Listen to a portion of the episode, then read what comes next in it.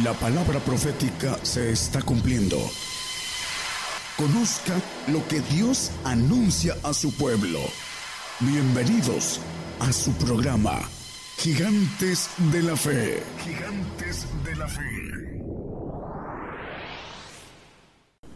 Muy buenos días, hermanos que nos escuchan a través de las radios FM en diferentes lugares, países, y nos ven a través de las televisoras también. Dios les bendiga a todos. Hoy vamos a tocar un tema que le titulé de repente. Es importante que nosotros sepamos a la luz de la Biblia el tiempo que estamos viviendo y el tiempo que eh, la palabra nos habla sobre corto tiempo. Y vamos a buscar primeramente en Eclesiastés 9:12. Dice que el hombre tampoco conoce su tiempo, dice eh, el proverbista, como los peces que son precios en la mala red y como las aves que se prenden en lazo, así son enlazados los hijos de los hombres en el tiempo malo, cuando cae de repente sobre ellos. El tiempo malo que habla el mismo Señor eh, cuando estuvo aquí en la tierra dice que la maldad se iba a multiplicar y vemos que la maldad en esos días, en ese tiempo, se ha multiplicado a la luz de, pues, todas las noticias que leemos en todos los periódicos del mundo, en internet, etcétera. Eh, la maldad ha estado multiplicándose. Y aquí nos habla el proverbista que el hombre no conoce su tiempo. ¿Cuál es el hombre que no conoce su tiempo? Hay que especificar dice el tiempo malo. Y la Biblia habla de un hombre malo también. ¿Cuál es ese hombre malo que habla la Biblia? No es aquel que va a la condena, porque también él no conoce el tiempo, no conoce su tiempo. Y dice la Biblia que está presto. Bueno, lo importante es entender que la Biblia habla para los creyentes y para los incrédulos les dice que se arrepientan. Vamos a Juan 3:20. El hombre que no viene a la luz, que es Cristo, dice yo soy la luz del mundo, y él maneja algo bien importante eh, acerca de ir a, a, él, que es seguirlo. El que no le sigue anda en tinieblas, dice, porque todo aquel que hace lo malo aborrece la luz. Para entender quién es el hombre que no conoce su tiempo, el tiempo malo cuando cae de repente. El hombre malo que dice aquí que hace lo malo y aborrece la luz, si no viene la luz, no viene al Señor, no le sigue.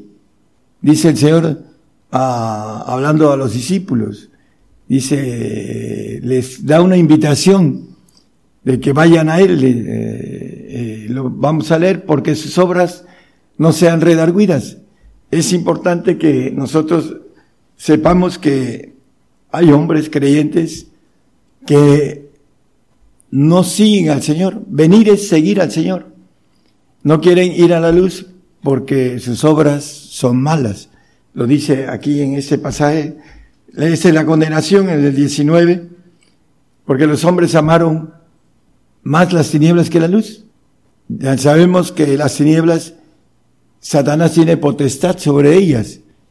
Nos lo dice el 1.12 de Colosenses, hablando de eh, las tinieblas, dice, eh, bueno, el 1.13, perdón, porque este es el que dice que el Padre nos hace aptos para participar de la suerte de los santos en luz, pero el 1.13 dice que nos ha librado de la potestad de las tinieblas. Los que están en tinieblas tienen potestad del ángel caído, del ángel rebelde, aun cuando sean creyentes. ¿Por qué? Porque dentro de las leyes de parte de Dios, lo vamos a ver a la luz de la Biblia, no entienden, aborrecen el castigo, aborrecen el juicio, y eso los hace que anden en tinieblas sin que no sepan las cosas que vienen de repente, como lo dice la palabra, cuando cae el día malo de repente sobre ellos. Vamos a, al 21, dice de Juan 3.21, el que obra verdad viene a la luz, mas el que obra verdad viene a la luz, para que sus obras sean manifestadas que son hechas en Dios. es aquel que hace obras en Dios. ¿Por qué? Porque viene al Señor y le sigue. El que no le sigue anda en tinieblas y no sabe a dónde va, dice también la palabra. A Proverbios 28, 5. Vamos a ir viendo algo rápido para entrar en el tema. Los hombres malos no entienden el juicio, mas los que buscan a Jehová entienden todas las cosas. Esto ya lo hemos visto en otros temas.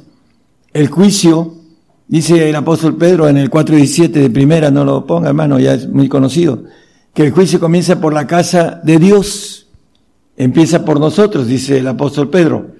Y los hombres malos no entienden el juicio, que es castigo. Dice Jeremías 10:24, dice, castígame con juicio, no con tu furor, para que no me aniquiles. El castigo es juicio. Y dice eh, el salmista que son uh, el 19.9, todos tus juicios son verdad. Los juicios de Jehová son verdad, todos justos, en la parte de abajo. Los juicios de Jehová son verdad, todos justos. Dice que el Proverbios habla también de que eh, el, juicio viene de Dios, pero nos habla con claridad que no lo entienden los hombres malos, que cae el tiempo malo de repente sobre ellos, porque no creen, aunque se les predique, no creen las cosas que están escritas y que vienen de repente. Ahorita tenemos una especie de stand-by, pero muy pronto, hermanos, vienen las cosas de repente en un tobogán de una velocidad que vamos a verlo a la luz de la palabra. Eh, vamos a, a verlo por todos los eventos que vienen y que tienen que ver con la de repente, como dice el tema. Apocalipsis 3:19 también es, un, es muy conocido. Yo reprendo y castigo a todos los que amo. El castigo viene por el amor de Dios, porque nos ama, porque nos corrige, el castigo es corrección. Dice, sé pues celoso y arrepiéntete. Bueno, vamos a, a ver, eh, vamos a Proverbios 29, 26. El juicio viene de Jehová. Muchos buscan el favor del príncipe, mas de Jehová viene el juicio de cada uno. Entonces, de Jehová viene el castigo. ¿Para qué? Para que recibamos su amor. También hay un salmo en el 50, 16 y 17. El hombre malo dice, pero al hombre malo dijo Dios, ¿qué tienes tú que narrar mis leyes? Echártelas a tus espaldas, es lo que quiere decir en narrar. Y no hacer caso, no cumplirlas. ¿Y qué tomar mi pacto en tu boca? Y el 17, pues que tú aborreces el castigo el hombre malo aborrece el castigo, no quiere ser corregido. Dice que el padre al hijo que ama lo corrige desde temprano, lo castiga. Y aquí dice, echas a tu espalda mis palabras, lo que dice la parte del 16. Exactamente es la traducción de esa palabra en narrar. Echar a, a las espaldas el pacto de leyes, que es una ley que todos entremos al castigo, lo vamos a ver a la luz de la Biblia y el hombre malo aborrece el castigo. Y no entiende cuando viene de repente y cae sobre él. De repente. Y vamos a ir viendo varias cosas. Primero, eh, la profecía es importante para ah, que el pueblo no sea disipado. Proverbios 29, 26. 29, 18, perdón. Sin profecía el pueblo será disipado, mas el que guarda la ley, bienaventurado él. Nosotros profetizamos que viene el día malo y vamos a ver por dónde y la velocidad que trae a través de muchos textos, lo suficientes para saber qué esperar. En Hebreos 12, 5 y 6, estáis, y estáis ya olvidados de la exhortación que como hijos habla con vosotros, diciendo, Hijo mío, no menosprecies el castigo del Señor. Ya ve que el malo aborrece y menosprecia el castigo del Señor. Aquí está dando un consejo en Hebreos el escritor y dice, ni desmayes cuando eres el reprendido. El 6, por favor. Porque el Señor al que ama castiga, es lo mismo que dice Apocalipsis 3.19, y azota a cualquiera que recibe por hijo. El 10, por favor. Bueno, el que le sigue dice, eh, vamos al 10. Y aquellos a la verdad por pocos días nos castigaban nuestros padres terrenales, como a ellos les parecía, mas este para que no es provechoso para que recibamos su santificación. El castigo es para recibir santificación. El salvo aborrece el castigo y aborrece su santificación. Y la Biblia dice que sin santidad nadie verá al Señor. Es importante que entendamos que el castigo tiene que ver para que recibamos santificación. Salmo 55 dice, juntadme a mis santos los que hicieron pacto conmigo con sacrificio. El pacto de santidad es un pacto de sacrificio. Y no lo ponga, hermano, pero el 24 de Apocalipsis y el 26 habla de los degollados por el testimonio de Jesús y por la palabra de Dios, que dieron su vida siendo degollados, derramando, sacrificando, como dice aquí, juntadme a mis santos, porque llama la Biblia en el, en el 26, bienaventurado y santo que tiene parte en la primera resurrección. Eso lo vamos a ver ahorita con textos interesantes que son leyes de parte de Dios y que el hombre que anda en tinieblas no quiere escuchar, quiere escuchar que nos vamos en el arrebato y que no hay uh, para nosotros uh, el tipo de lo que dice la Biblia del sacrificio para que podamos ser santos, para poder recibir el amor del Señor. En primera de Tesalonicenses 5.3 nos habla de lo que a veces han hablado de los reyes de ahora, dice con claridad que cuando irán paz y seguridad, entonces vendrá sobre ellos destrucción de repente, como a los dolores a la mujer preñada y no escaparán. Destrucción de repente. La ONU, desde que empezó, se hizo para la paz y seguridad, desde hace el 48 del siglo pasado. Entonces, cuando venga e, este dicho de paz y seguridad, para dar paz engañosa, eh, vendrá destrucción de repente para el tiempo de ira para el pueblo que se quede a la ira, porque nosotros no somos puestos para ira. Eh, vamos a ver que no somos puestos para ira. En el habla la palabra en ahorita vamos a, al texto. Vamos a Abacuno 6 Vamos a, tocar dos o tres palabras, porque la palabra de repente, el, el tumbaburro nos dice súbitamente y bruscamente sin que se espere. Es lo que quiere decir en el tumbaburro, de repente. Súbitamente y de repente. Y, perdón, y bruscamente. Es lo que nos maneja el tumbaburro de la Academia Española. En Habacuc 6 dice, porque aquí yo levanto los caldeos, gente amarga y presurosa que camina por la anchura de la tierra para poseer las habitaciones ajenas. Los caldeos que después fueron babilónicos y ahora son iraquíes. Va a ser la cabeza del ejército que habla el Apocalipsis que el infierno y la muerte le seguían.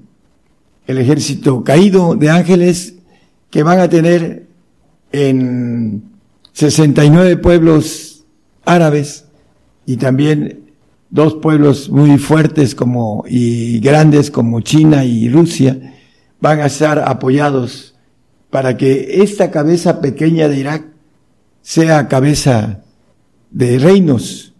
Dice que se va a, a reír de toda fortaleza, también maneja.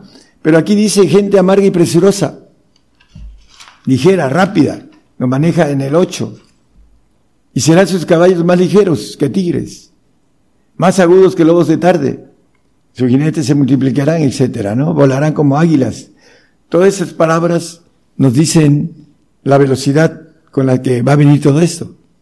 Más ligeros que tigres y más agudos que lobos de tarde. Bueno, nos dice por otras partes también la palabra acerca de esto con relación al tiempo hablando de ese imperio que lo vamos a ver dentro de muy poco.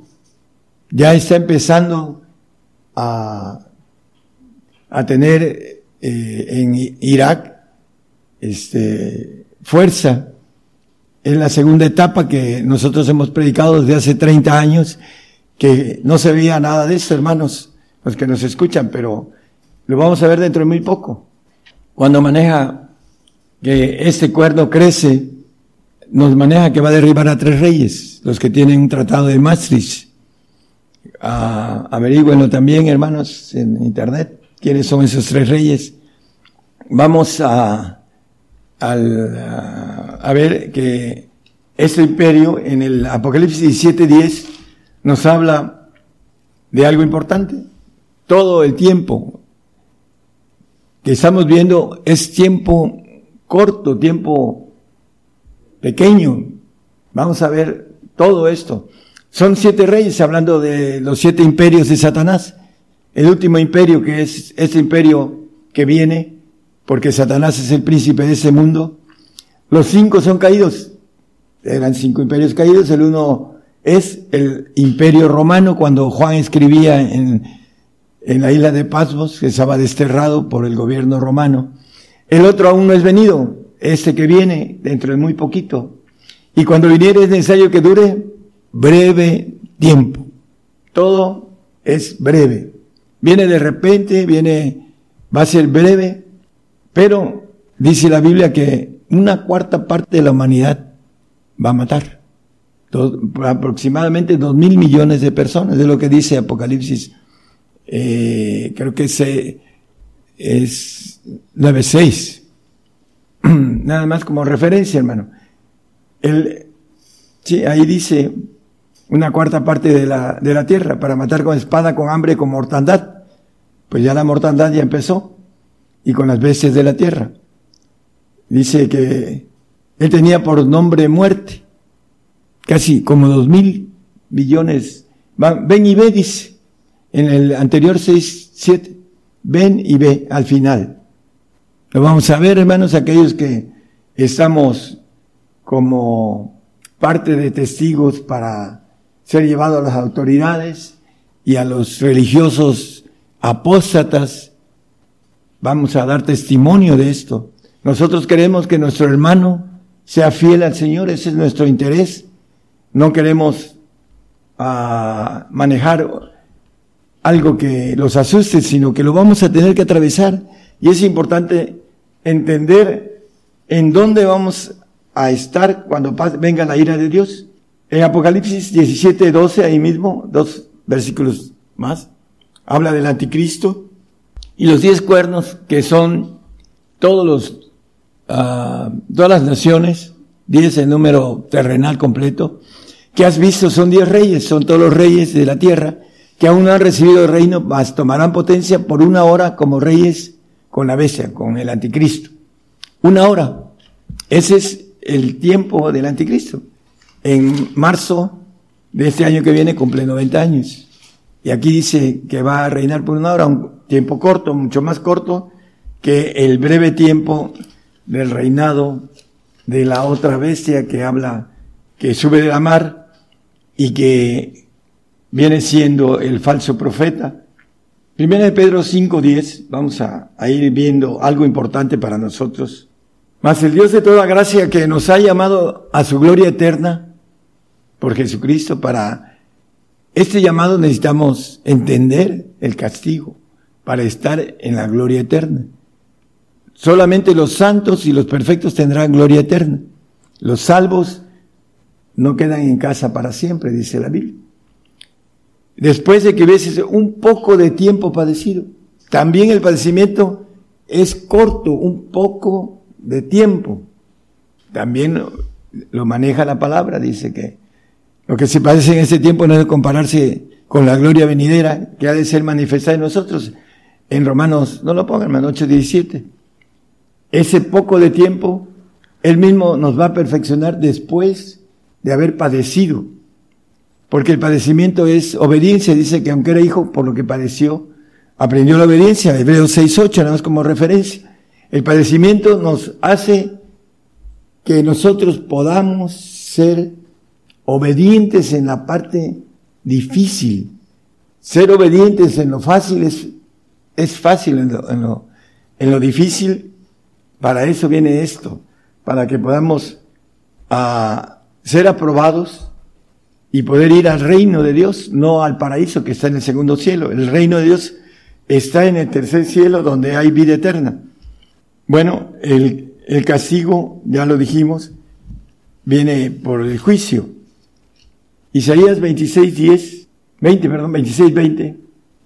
Anda, pueblo mío, éntrate en tus aposentos, cierra tras ti tus puertas, escóndete un poquito. También, ¿en dónde nos vamos a esconder? Bueno, ahorita lo vamos a ver. Por un momento, por tanto que pasa la ira. No somos puestos para ira, dice este, es que, eh, cinco, siete, algo así, hermano, no lo traigo. Por favor, ahí póngamelo. No somos puestos para ira, sino para alcanzar misericordia. Cinco, nueve, ok, gracias. Porque no nos ha puesto Dios para ira. No somos puestos para ira, sino para alcanzar salud, santificación por nuestro Señor Jesucristo. No somos puestos para ira. Dice, escóndete un poquito, un pequeño tiempo. Nosotros tendremos esa ventaja que no tienen los hombres eh, como Abraham, que tiene como cuatro mil años, para decir un número redondo, como David, el rey David, como el mismo Pablo, hace casi dos mil años. Están durmiendo en el Señor, hablando de que están en los segundos cielos, su alma, esperando que venga el Señor a reinar a la tierra y que haga la resurrección de los santos y de los perfectos para que gobernemos la tierra. Entonces, dice que nos escondamos un poquito, por un momento, porque viene la ira. Y también la ira es un tiempo corto, y lo vamos a ver, todo esto, hermano. Y aún la venida del Señor dice, vengo en breve. O sea, también el Señor viene en corto. Todo esto, pequeño tiempo, dice que la vida del hombre es como el vapor. Dice que eh, se esfuma, y, como la, ah, habla de la hierba del campo que crece en la mañana y en la tarde se seca y se muere. Así es la vida del hombre. Isaías 2.10 métete en la piedra, Cristo en la piedra, o sea, que estés en Cristo, para que estés seguro, y escóndete en el polvo de la presencia espantosa de Jehová y del resplandor de su majestad, para que pasemos el tiempo de ira escondidos, como dice el texto que leímos ahorita en el 26, 20, escóndete un poquito. ¿En dónde? En el polvo. ¿Por qué? Es establecido Eclesiastés 3:20 nos habla de que todo va a un lugar, todo es hecho del polvo y todo se tornará en el mismo polvo. Y la gente quiere que nuestro cuerpo eh, se transforme en un abrir y cerrar de ojos y se vayan a los cielos y vengan en cuerpos espirituales a, a reinar con Cristo y no morir. Y, la, y hay una ley desde el, Edén que el hombre pecó y la muerte entró por un hombre, pasó a todos los hombres, así lo dice el apóstol Pablo. Y esa ley se la quieren saltar los hombres malos que no entienden las leyes de parte de Dios, el juicio de parte de Dios. Dice que el hombre malo no entiende el juicio, malo que busca a Jehová entienden todas las cosas. Entonces, hermanos, el polvo es el lugar donde vamos a escondernos de la ira de Dios. Eso es lo que nos dice la palabra con toda claridad. El que no lo entienda es porque eh, lo maneja la Biblia como hombre malo. Dice el Salmo 1, bienaventurado el varón que no anduvo en consejo de malos, el consejo de que nos vamos y que no vamos a ver muerte. Dice, esa es la condenación porque los hombres amaron más las tinieblas que la luz. No vienen a la luz para que sus obras no sean redarguidas, dice. Y maneja esto con claridad. El consejo de malos. ¿Quiénes son? Los falsos profetas, los profetas que profetizan adivinación de su corazón, dice los profetas. Los profetas del Antiguo Testamento profetizaban de persecución, de hambre, de muerte, y por eso los mataban. Y Apocalipsis tiene dos profetas que profetizan, uno de ellos persecución al pueblo judío en el tiempo del anticristo y que el Señor les aconseja, huyan a los montes, a los, al remanente judío. A ese les dice huyan a los montes, porque hay un remanente que se va a multiplicar como la arena del mar y que van a ser ingeridos como reyes para la eternidad, porque Dios es poderoso para volverlos a ingerir, dice el apóstol Pablo. Entonces, la importancia de entender que el profeta gentil habla de una consumación, un callado de gracia que se corta en nuestros días. Y dice el mismo Zacarías, la que muera, que muera, la que se pierda, que se pierda. ¿Por qué? Porque Dios está rompiendo la parte de un plan que Él desde antes de la fundación del mundo ya lo tenía, la plenitud de los gentiles. Y el Espíritu Santo cuando termine el último, fiel salvo, santo o perfecto que haya muerto por el Señor, y queden los incrédulos, ateos y apóstatas, entonces vendrá la ira de Dios sobre ellos. Van a pedir la muerte y la muerte va a huir de ellos. Dice que ni antes ni después una aflicción tan grande para aquellos que quieran ganar su vida y quedarse a la ira de Dios y después la ira eterna en un lago de fuego. Por eso es importante, hermanos, queremos que ustedes entiendan el camino que nos conviene, que es el camino del Señor. Dice el apóstol Pablo, Pedro, perdón, dice, ¿a quién iremos? Solamente tú tienes palabras de vida eterna. A Él es el que, al que hay que ir. Y ahí es lo que nosotros deseamos de que nuestro hermano se renueve y como dice el 12, 2 de Corintios, es transformados y renovados, con, es Corintios de Romanos, hermano. Ah, dice Romanos 12, 2, que nos transformemos, dice, no conformemos a ese siglo, mas reformados por la renovación de vuestro entendimiento, nuestra inteligencia, para que experimentéis cuál sea la buena voluntad de Dios agradable y perfecta. Dos cosas, reformar nuestra mente y renovarla.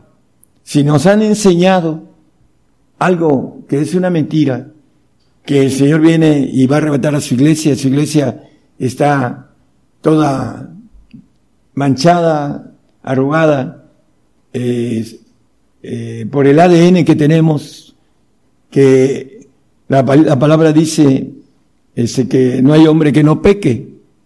Hay gente que maneja cosas equivocadas, ¿no? Pero la Biblia dice que el que dice que, que no peca le hace al Señor mentiroso. Entonces todos pecamos y no puede venir por una iglesia sin mancha y sin arruga. Él la va a desmanchar, a desarrugar, a limpiar en el abacro del agua, que es el milenio.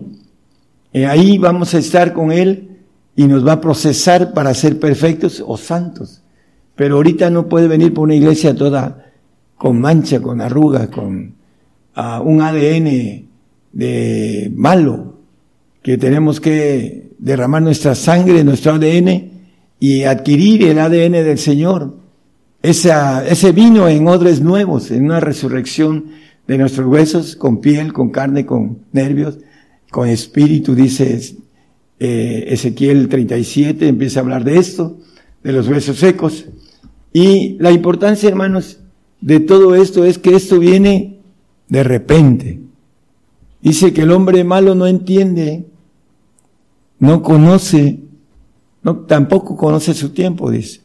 El hombre que anda en tinieblas no sabe dónde va y no conoce que está a punto de encontrarse en una uh, bifurcación de caminos, dos caminos, uno a la derecha y uno a la izquierda, para tomar decisiones de seguir al Señor con aflicción, con padecimiento y con muerte, o querer ganar su vida y después de que termine la persecución de cristianos, ayer Trump dijo algo con relación a esto, que de la extinción de cristianos, ayer lo dijo Trun, ahí en internet, hermanos. Y el punto importante es que después de la extinción de todos nosotros, los que amamos al Señor y que sabemos que tenemos que cruzar el padecimiento por Él, porque es una ley para que estemos en el reino, es una ley para que podamos vivir eternamente. Por eso Dios tiene esta, uh, este corte en estos tiempos para que nosotros tengamos una bendición mayor pero también hay una bendición, hay una maldición mayor para aquellos que no entienden. Por eso queremos que ustedes entiendan, hermanos, que no hay opción de salvar nuestra vida. Porque, ¿qué va a pasar? Viene la ira de Dios y el hombre va a pedir la muerte y la muerte huirá de ellos. Van a ser atormentados, dice Apocalipsis. Y después viene la condenación eterna. No nos conviene tomar una decisión y no nos, y debemos estar despiertos, hermanos, porque viene el engaño. Viene el engaño de la vacuna también para el cristiano. Y muchos se van a vacunar. Y lo, ya lo dicen algunos pastores. Entonces, los hermanos, estamos tratando de ser, uh, como maneja uh, la palabra, de los que tocan trompeta para uh, que viene la guerra, viene eh, nuestra eternidad, que es propia de cada uno, y cada uno va a tener que tomar su decisión personal, y es importante que usted la tome de manera correcta. El error más grave que el hombre puede con, ah, hacer es irse a un castigo eterno. Horrenda cosa es caer en manos de Dios vivo, dice la palabra. Entonces, queremos que usted rectifique su camino y que no, y, que no crea aquella gente que le predica que hay prosperidad, que venga el Señor y que va a componer su familia, su trabajo y, y su vida y todo va a ser felicidad. No es cierto. Dice el Señor, en el mundo tendréis aflicción. Eso es lo que dice el Señor, tendremos aflicción. El mundo nos va a aborrecer, lo dice el Señor. El mundo nos va, dice, a perseguir. Si a mí me persiguieron, a vosotros también. Entonces, hermanos, no se maravillen cuando esto suceda. Dentro de poco, acuérdense de esas palabras, lo dice un profeta apocalíptico, gentil, que dentro de muy poco tiempo estaremos en el tobogán de esa, uh, hablando de esa parte repentina de todo, de todo, todo. Primero, nosotros vamos a ser perseguidos con los árabes que tienen un Dios que es Alá y que van a imponer esa adoración. Muchos le van a decir que es el mismo Dios y van a caer por no tener conocimiento. Mi pueblo se está muriendo por falta de conocimiento. Bueno, hermanos, eso es lo que queremos darle el conocimiento para que tengan un entendimiento de dónde, de qué cosa hacer y cómo caminar, aunque sea difícil, la otra parte es más difícil. Entonces, tenemos que tomar esa bendición que Dios nos ofrece, juntando a mis santos que hicieron pacto conmigo con sacrificio. El castigo es el amor de Dios. Dice, yo reprendo y castigo a los que amo. El juicio es castigo, ya lo vimos. Y dice el 19.10 que son más deseables, el juicio más deseable que el oro afinado. Dice deseable, hablando del 9 para que sepa que está hablando de juicio. 9 y 10. El temor de Jehová limpio que permanece para siempre. Los juicios de Jehová son verdad, todos justos, deseables más que el oro y más que mucho oro afinado, y dulces más que miel, y, la que destila del panal. ¿Por qué dice el salmista que son más deseables el castigo? Porque él sabía, él cuando venga el Señor, él va a resucitar, el rey David. Fue rey en su tiempo, el mejor rey de todos los reyes de, no, no haciendo, quitando al Señor como rey, el, David fue el rey, el mejor rey, teniendo aún sus errores de el pueblo judío. Y va a venir a ser rey cuando el Señor venga, lo va a resucitar, sus huesos guardados, y va a volver a ser rey durante mil años y un poco de tiempo más. Y cuando seamos llevados a los cielos, al tercer cielo, allá va a ser hecho el rey David, inmortal, y va a ser rey del universo. Eso le tocó a David. Y nos puede tocar a nosotros en el milenio y en la eternidad. ¿Cómo? Bueno, entendiendo que el juicio debe ser más deseable, ahí lo dice, que el oro afinado, mucho oro. Hay gente que por el oro se desvía, porque maneja la palabra que el dinero es la raíz, perdón, él andaba buscando la palabra raíz de todos los males. Y aquí dice el mucho oro, es más deseable el castigo. ¿Cómo puede ser? Bueno, cuando tenemos una mente en donde tenemos ya reformada nuestra mente, humana a través de la mente divina y tenemos transformada la mente también, nuestra mente humana, podemos decir deseables son los, el castigo de Dios. ¿Por qué? Porque nos va a dar, como dice Romanos 8, 17, lo que en ese tiempo, bueno, 8, 17 y 18, Romanos. Si somos hijos herederos, dice, también herederos, herederos de Dios, y coherederos de Cristo, si empero padecemos juntamente con Él. Una ley, padecer con Él, para poder ser herederos y coherederos, coherederos, para que juntamente con Él seamos glorificados. Y lo que en ese tiempo se padece, porque tengo por cierto que lo que en ese tiempo se padece, no es de comparar con la gloria venidera que nosotros al ser manifestada. Por eso el salmista decía, son más deseables que mucho oro el castigo. Porque el hombre malo no entiende el castigo, aborrece el castigo. El, el salmista, podemos repetir el Salmo a 50, 17. El malo, el, el 16 dice el hombre malo y el 17 aborrece el castigo. Pero al malo dijo Dios, aquel que anda en tinieblas, que no quiere ir a la luz, ya lo leímos. El salvo no quiere ir a la luz y se echa atrás las leyes de parte de Dios. No voy a morir y está establecido que el hombre muere una vez y después el juicio, dice el 9.27 de Hebreos, no lo ponga hermano. Dice, y que tomar mi pacto en tu boca porque tú aborreces el castigo. El salvo, se le predica, viene persecución, hambre y muerte. Estás mal, o no lo cree y sigue con su vida. La vida que le agrada, como dice, no améis al mundo, ni las cosas que están en el mundo, para, porque si amáis al mundo, el amor del Padre no está en vosotros.